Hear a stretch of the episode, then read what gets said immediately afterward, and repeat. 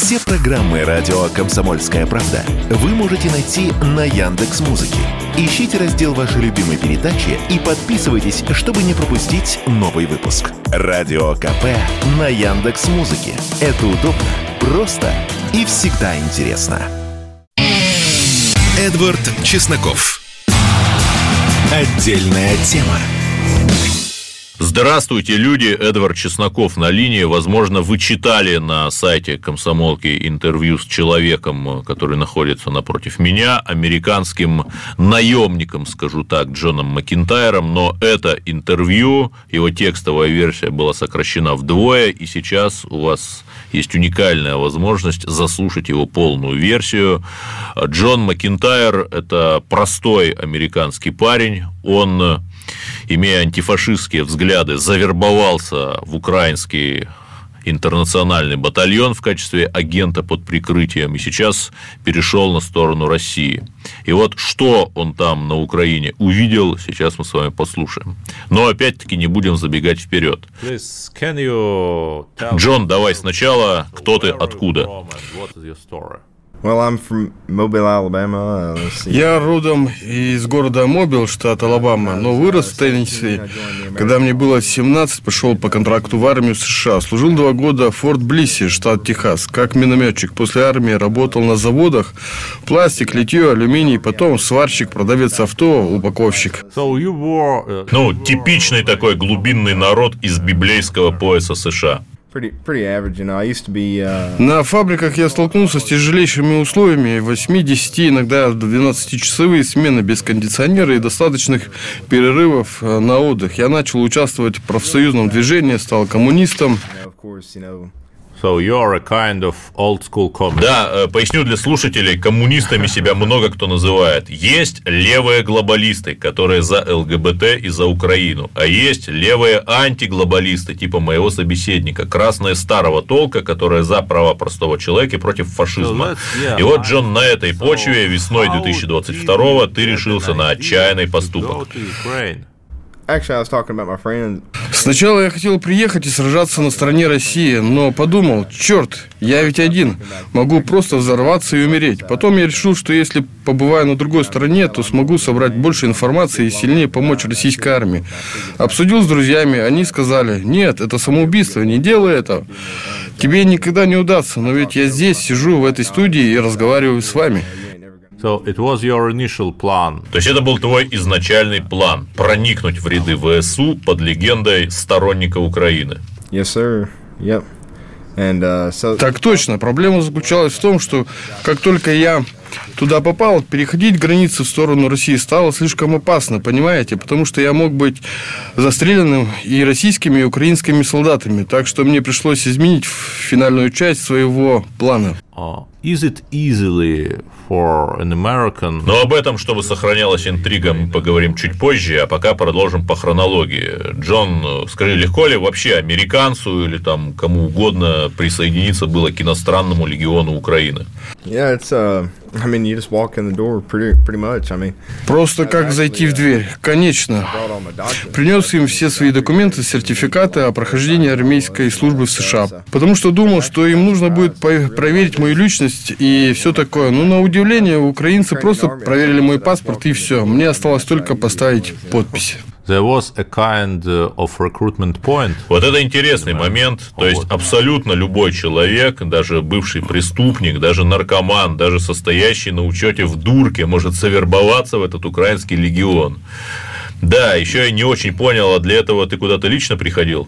Нет, на первом этапе все происходило в формате онлайн. У них есть веб-сайты и форумы. So you're just googling... То есть ты нашел украинский сайт в интернете и отправил туда свои документы? Uh, ну, не совсем. Сначала я пошел в украинское посольство в Вашингтоне. Они говорят, что для отправки на фронт нужен опыт боевых действий.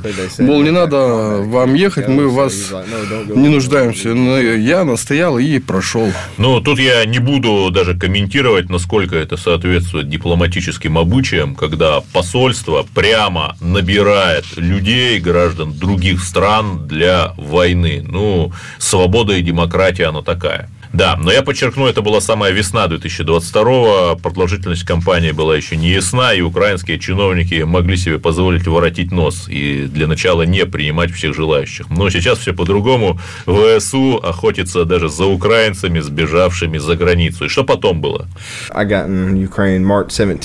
Я прибыл на Украину 17 марта 2022 года, как раз когда шел бой за Киев.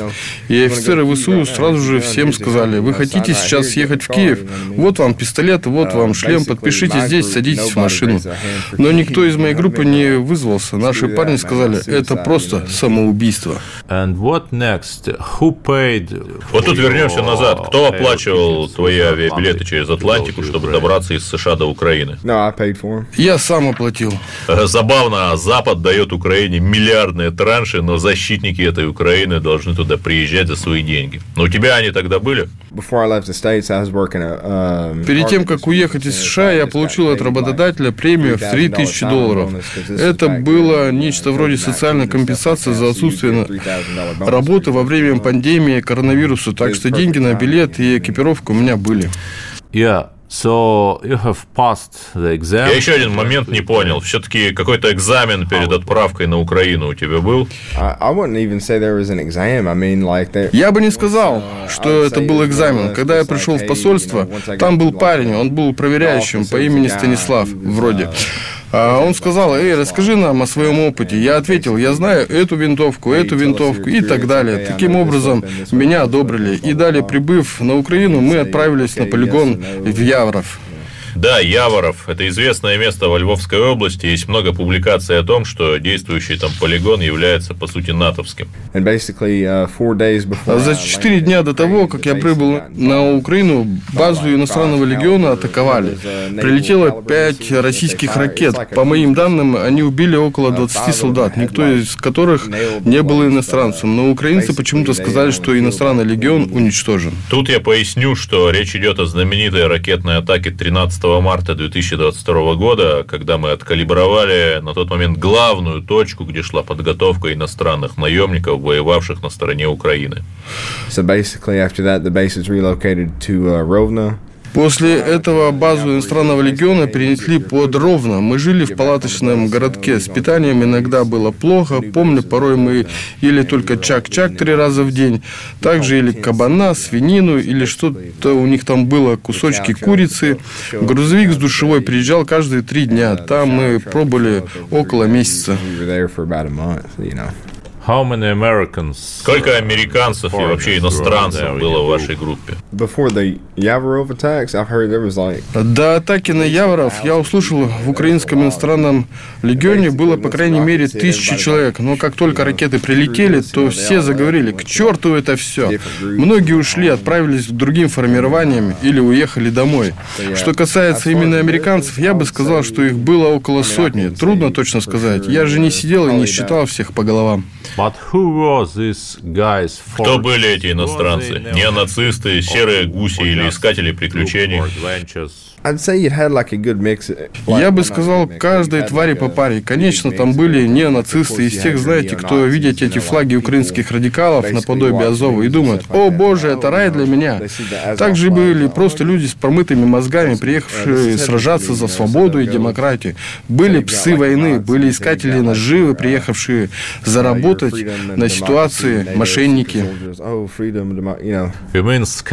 Джон, вот тут поясни, ты имеешь в виду мошенников, которые хотели уклониться от закона в родной стране?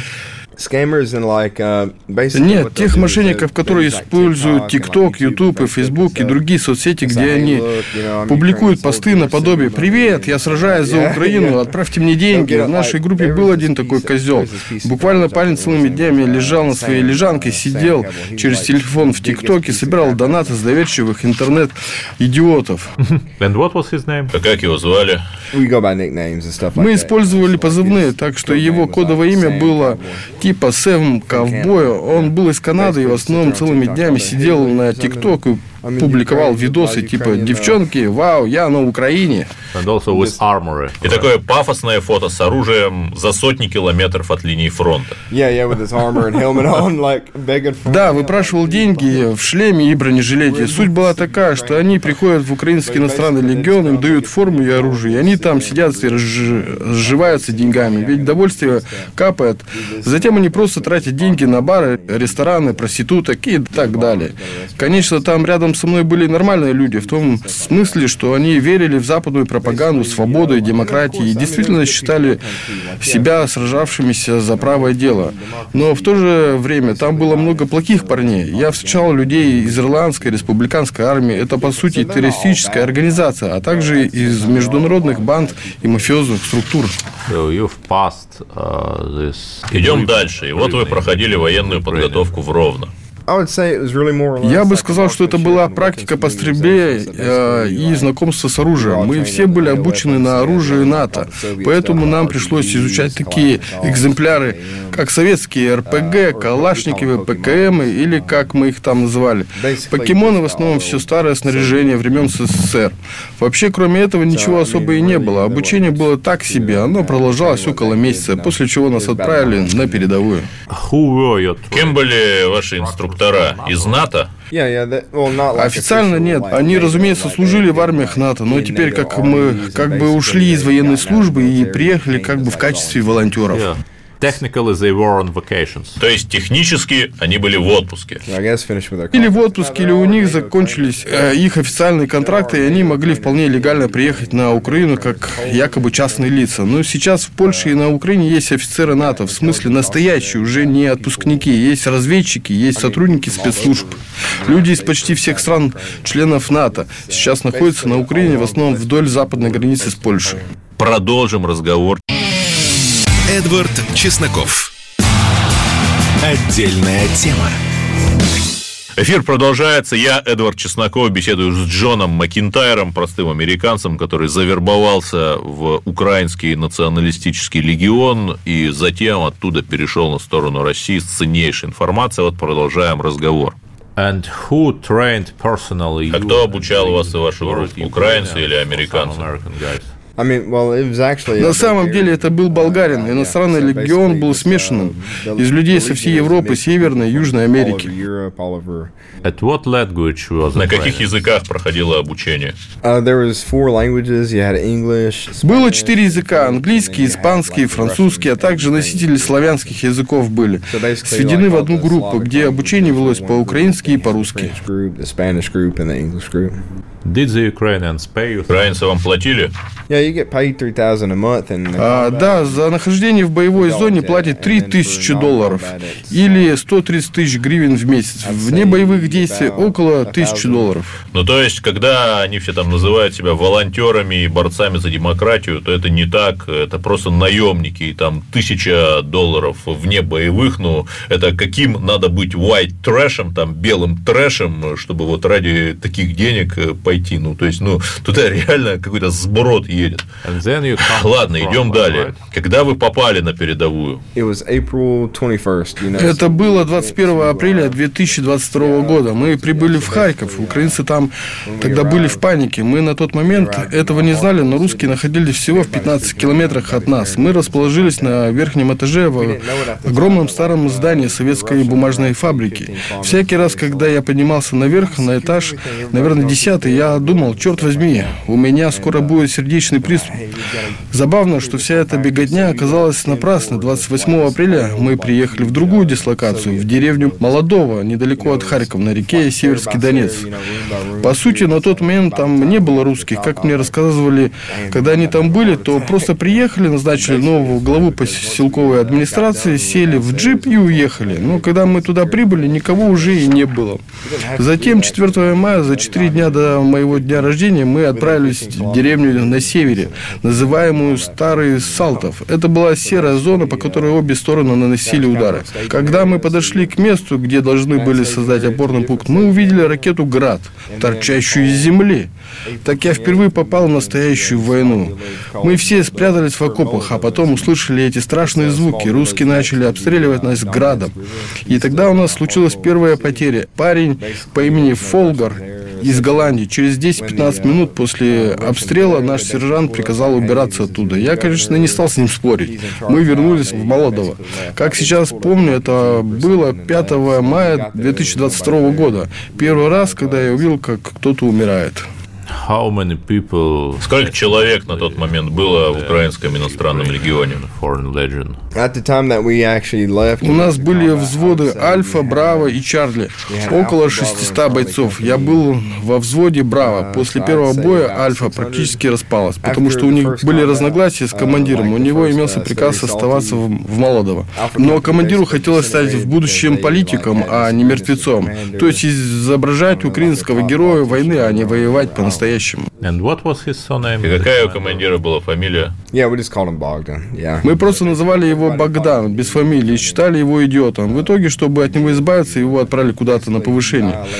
После распада батальона Альфа, я бы сказал, что у нас осталось около 300 человек из 600. Еще раз оценить цифры. На полигоне в Яворове нас, иностранных легионеров, было около 1000 человек. После Яворова число уменьшилось до 600. Месяц спустя, после первого боя, уже до 300. А потом еще через неделю число людей уменьшилось с 300 до примерно 150 человек. И это не погибшие, это люди, которые ушли. Американцы, канадцы и другие парни с опытом службы в натовских армиях со своим хорошим снаряжением, увидев несколько русских бомб, просто сбежали домой. Like uh, retired. Разорвав контракт с ВСУ, No, the people saying, "Hey, screw." Да, люди говорили, к черту все это, я еду домой. Хорошо, что украинцы позволяют иностранцам уходить, если те захотят. As for the weapons, Кстати, какое оружие у вас было? Украинское, советское или натовское? So Bravo Company, uh, we got. В батальоне «Браво» у нас были автоматы М4, «Джавелин» и американские РПГ, произведенные в Техасе. В основном все наше оружие было от НАТО, а вот батальон «Чарли» и штаб Однако были вооружены светским старьем Калашниковы, ПКМ и старые российские РПГ. did you witness К тяжелому вопросу перейду. Джон, ты был свидетелем каких-либо военных преступлений? После uh, боев под Харьковом и фактического распада иностранного легиона я попал в украинский националистический батальон «Карпатская сечь». И вот там было трое парней – Рика Чавес, Назарь Кузьмин и чел по имени Аурелио. Они казнили российских военнопленных, сняли видео и фото казни и показывали всем. Just for nothing? Казнили просто так? Да. And How many? How many? Скольких русских они убили? two or three, I, I can't remember. You know, I, I don't Двоих или троих я не помню. Я не люблю смотреть на такие вещи. Это было в августе или июле, за месяц до того, как я попал в Карпатскую сечь. Они сделали это потому, что погиб родственник Назара, тоже боец. И один из российских телеграм-каналов выложил фотографии, мол, еще один наемник денифицирован. Тогда в ответ Назар и его друзья сделали это видео и фото убитых российских военнопленных и сопроводили это гитлеровским салютом. Другой из этих парней, Рика, напился и скинул людям в российской телеграм-канале геолокацию нашей позиции. Я не понял, то ли он хотел э, ввести русских в заблуждение неверным координатами, то ли вызвал их на дуэль. По-моему, он был просто больной. Такие люди есть во всех украинских националистических подразделениях. Еще одно военное преступление произошло, когда я был в легионе. Нам приказали надевать гражданскую одежду, когда мы заходили в деревню Молодово. Таким образом, мы могли выглядеть как территориальная оборона. Всем медикам было приказано снять медицинские шевроны. В то же время многие бойцы и вооружения перевозились на скорой помощи и гражданских автомобилях. Об этих вещах вы нигде не услышите. Например, в мой первый день на Украине нас разместили в подвале школы, а наверху там же находились гражданские. And who was this civilian? Беженцы. Refugees. Yeah, like refugees, like uh, the Roma population. Да, они были а, похожи на цыган, а может просто настолько ободраны выглядели. ВУС, ВСУшники думали, если русские выпустят ракеты и ударят по школе, где находятся граждане, то это убьет их, и тогда Киев сможет сказать, «Эй, посмотрите, русские бомбили школу с беженцами». Умолчав, что в подвале находились мы, иностранные бойцы. То же самое было, когда мы заходили в деревню. Во всех домах там жили гражданские. Мы думали, что это неправильно, потому что если русские будут бомбить нас, простые люди погибнут. Но по большей части украинцы на это наплевали. Украинские власти не эвакуировали собственных граждан. Нет. Ужасно. Восточной Украине украинцы не считают местных жителей украинцами, а смотрят на них как на русских оккупантов. Вы наверняка слышали, как они называют их орки, свиньи и так далее. Националисты хотят изгнать русских и заменить их настоящими украинцами, как они говорят, искоренить русский язык, что, кстати, уже произошло. Для меня это очень важно, потому что в Америке есть третья поправка Конституции, которая запрещает проживание солдат в домах граждан. То есть солдаты не могут войти в ваш дом и использовать его как укрытие. А это именно то, что мы делали в тех деревнях. all you say is quite terrible. Все, что ты говоришь, это просто чудовищно. I mean, just to see it firsthand, you know. Я имею в виду видеть все своими глазами. Это не шутки. Для меня это было очень важно. Если русские что-то такое говорят, то это российская пропаганда. Но теперь об этом говорю я, американец. Кстати, я не первый иностранец, сорвавший покровы. Yeah, there was uh, a French guy. Да, был французский волонтер Адриан Баке, тоже ставший свидетелем военных преступлений. Правило такое, когда кто-то обстреливает деревню, то не имеет значения, кто именно обстреливает. Главное сделать фотографии последствий обстрелов и свалить все на русских. Но знаете, что меня действительно раздражает, когда люди говорят об обстреле. Артиллерийский обстрел такой беспощадный. Неважно, кто стреляет из артиллерии. Я специалист по минометам. Так что объясню вам простыми словами. Когда вас стреляют с отдаленных закрытых позиций, вы можете использовать компьютер со специальным оборудованием, который способен вычислить траекторию вражеского снаряда и рассчитать, куда бить в ответ на контрбатарейную борьбу. Поэтому, находясь в нескольких километрах, вы не можете видеть позиции, потому что вы получаете данные только через компьютер. И когда ВСУ вызывает на себя контрбатарейный огонь, то невинные жители деревень, которых никто не эвакуирует, тоже погибают. Но Украину это не заботит. Хорошо, давай к концу. Как тебе удалось выбраться оттуда? Uh. Я уехал в Молдавию. У меня были там кое-какие контакты, которые помогли мне перебраться сюда, в Россию. Пересекать линию фронта напрямую было бы самоубийством. Да, переплыть реку в Молодово, отделявшую нас от русских позиций, было бы суицидом. То же самое Донецк и Луганск. Фронт под Харьковом – это ад.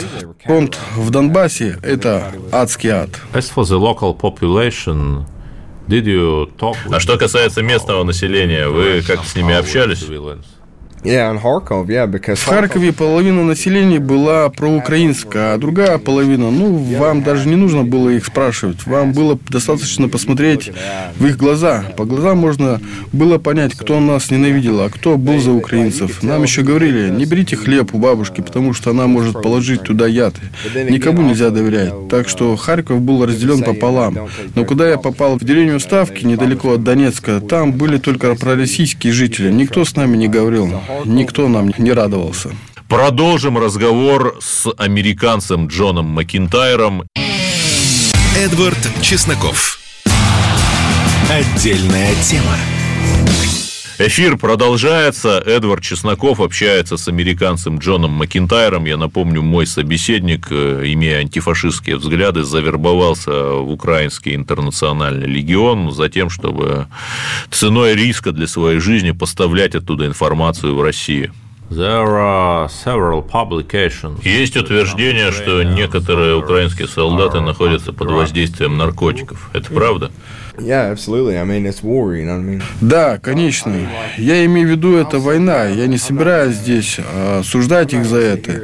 Это один из немногих моментов, когда вы услышите, что я защищаю украинскую армию или любую армию вообще. Когда вы проводите 24 часа в сутки под а, артобстрелом, вам нужно оставаться бодрым. Некоторые люди принимают амфетамин, некоторые курили марихуану. Еще раз предупреждаю, наркотики зло и ведут к смерти. И вот только что очевидец констатировал, что многие украинские солдаты находятся под наркотиками. Это факт. Also, there is a controversial. Э, Также есть спорный вопрос о биолабораториях США на Украине.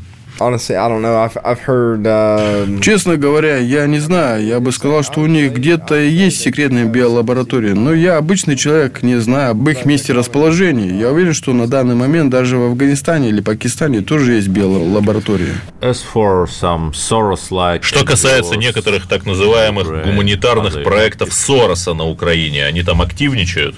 Dude, I'm gonna be 100% honest with you. I have no idea. Скажу так, я коммунист старой закалки. Для меня капиталист – это капиталист. Неважно, республиканец это или демократ, любой из них кусок мусора от Буша до Байдена. Последние четыре президента, которые у нас были, все в моих глазах одинаковые. Каждый из них был готов начать войну. А кто такой Джордж Сорос? Philanthropist Ну, олигарх, is благотворитель, он финансирует цветные революции. У него есть revolution. фонд под названием uh, «Открытое общество», foundation который выдает called гранты для гражданских инициатив по всему миру. Это та же самая часть гигантской корпоративной машины, которая поддерживает войны по всему миру. Есть много организаций, которые делают деньги на крови людей. Например, военные гиганты. Райтон, э, Лукин, Мартин, General Dynamics. Они хотят заполучить ресурсы из Восточной Украины. Ведь Донбасс всегда считался сердцем России из-за угля и природного газа. И Украина должна будет оплатить тот ленд-лиз, по которому Запад поставляет ей оружие. Let's speak about America. Ну, ты американец, давай поговорим об Америке. Многие люди верят, что выборы 2020 года были сфабрикованы. Мне кажется, что если бы выборы были подтасованы, то это сделало правительство США. Я не уверен на сто процентов. Когда Трамп пришел после правления Обамы и Джо Байдена, который был тогда вице-президентом, началась война на Украине. И в этот момент они зарабатывали много денег. Трамп был готов предоставить украинцам военную помощь, если они не будут нарушать Минские соглашения. Поэтому было важно, чтобы Байден выиграл выборы, потому что он был готов предоставить им эту помощь вообще в любом случае. Все смогли бы на этом зарабатывать. Хотя некоторые говорят, что взлом выборов – это дело рук русских, китайцев и инопланетян. А какова внутренняя ситуация в США? Может ли произойти гражданская война? I think the Civil War is about to break out, but Я думаю, что она близка, но, надеюсь, этого не произойдет. Я верю в классовую борьбу, а не в гражданскую войну. Транснациональные корпорации или олигархи, которые на самом деле управляют этой страной, разделили людей по расе, религии, гендеру, сексуальной ориентации и так далее, чтобы каждый боролся с каждым, вместо того, чтобы проснуться и понять, что эти ребята из элит эксплуатируют нас до изнеможения. In 2020, were Также в 2020 году было много слов о движении Black Lives Matter, о расовых проблемах. Это тоже реальность или чья-то пропаганда?